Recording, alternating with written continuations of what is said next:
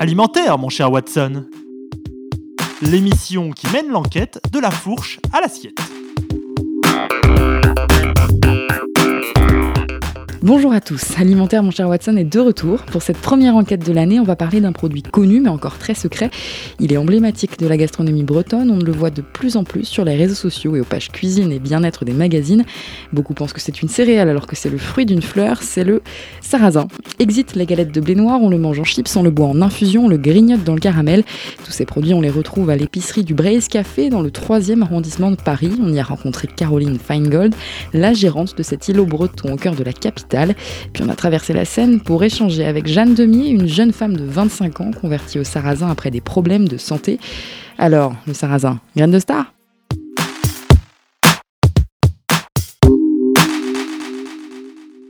Ici, vous êtes en Bretagne. Vous avez passé la porte de, de l'épicerie, vous êtes en Bretagne. Bienvenue en Bretagne, donc. Des galettes, du cidre, du beurre, du caramel, en effet, ça ne fait aucun doute. Le Braise Café, c'est la Bretagne à Paris. Collé à la crêperie du même nom, le magasin est rattaché à la maison du Sarrasin à Saint-Malo, une boutique entièrement dédiée à la petite graine. Ici à Paris, c'est sur tout un mur que s'expose le Sarrasin sous toutes ses formes. La gérante de cette boutique, Caroline Feingold, nous le fait découvrir. Toutes les sortes de pâtes, euh, les caramels au beurre salé avec des petites graines de sarrasin et puis également du miel de sarrasin, alors, ensuite, on a nos petites tuiles. Donc, elles se mangent en apéritif, nature, telle qu'elle.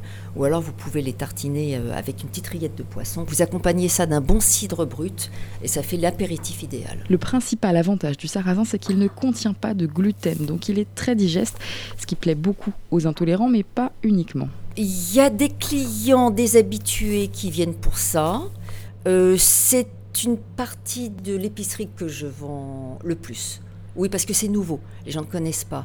Il y a beaucoup de clients qui connaissent leur sarrasin sous forme de graines uniquement. Alors ils en font des bouillies, ils en font du porridge, ils le mettent dans le bouillon et quand ils découvrent en fait toutes les déclinaisons possibles, ils sont très agréablement surpris. Le sarrasin vient à l'origine de Chine et de Mongolie.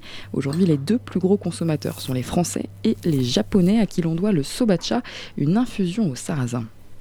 Alors, le sobacha, ce sont des graines de sarrasin torréfiées et c'est une boisson, en fait on appelle ça du thé, mais ce n'est pas du thé, c'est une boisson justement sans théine, donc sans amertume, et vous pouvez la boire du matin au soir, elle ne vous empêchera pas de dormir. C'est une boisson pleine d'antioxydants, de calcium, de rutine, qui est un antioxydant qui lutte contre la tension artérielle, un antistress naturel, et je peux vous dire que quand on commence à en boire, on devient très vite addict. Je vous propose de goûter, de sentir déjà. Oui, ça sent la noisette. Ça sent la noisette, oui, on reconnaît bien euh, le sarrasin. C'est très léger en fait, c'est très, c'est très, très léger. Jeanne Demi est une grande consommatrice de sarrasin. Elle est née à Saint-Malo et le connaît depuis toute petite sous forme de galette, mais elle l'a redécouvert il y a quelques années. Je suis tombée malade à l'âge de 18 ans, j'ai été diagnostiquée Crohn, qui est une maladie inflammatoire chronique qui touche tout le tube digestif, et j'ai décidé de changer d'alimentation, notamment en retirant euh, les produits laitiers, le gluten, tout ce qui est transformé, etc. Et donc il fallait trouver des alternatives finalement à ce gluten euh, et au blé. Et euh, du coup, le sarrasin est vraiment apparu comme une option euh, complètement adéquate. Euh, donc c'est devenu vraiment un allié et il est partout dans mes placards sous différentes formes. Depuis, elle consomme du pain de sarrasin, du sobacha, ce qu'elle n'aurait jamais imaginé auparavant. Je me suis même mise à prendre du miel de sarrasin. donc un très bon miel bio de sarrasin, c'est délicieux, c'est hyper surprenant au goût. Ça n'a rien à voir avec un miel euh, classique en fait. C'est vraiment un goût euh, très prononcé, avec un espèce de, goût de noisette. Alors il y a des gens qui aiment pas du tout. C'est vraiment très particulier. Hein.